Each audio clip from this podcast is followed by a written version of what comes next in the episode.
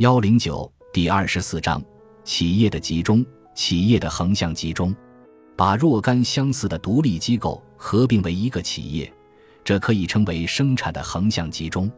我们在这里大体遵循着卡特尔研究者们的说法，尽管他们的定义和我们的不尽相符。如果分散的机构不再保持完全独立，比如管理工作或某些部门被合并，就有了机构的集中。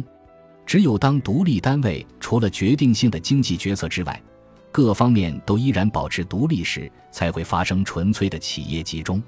这方面的典型例子是卡特尔或辛迪加。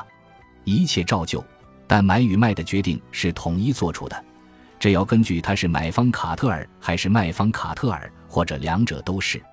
当这种联合体不仅是机构合并的初级步骤时，它的目的就是对市场的垄断支配。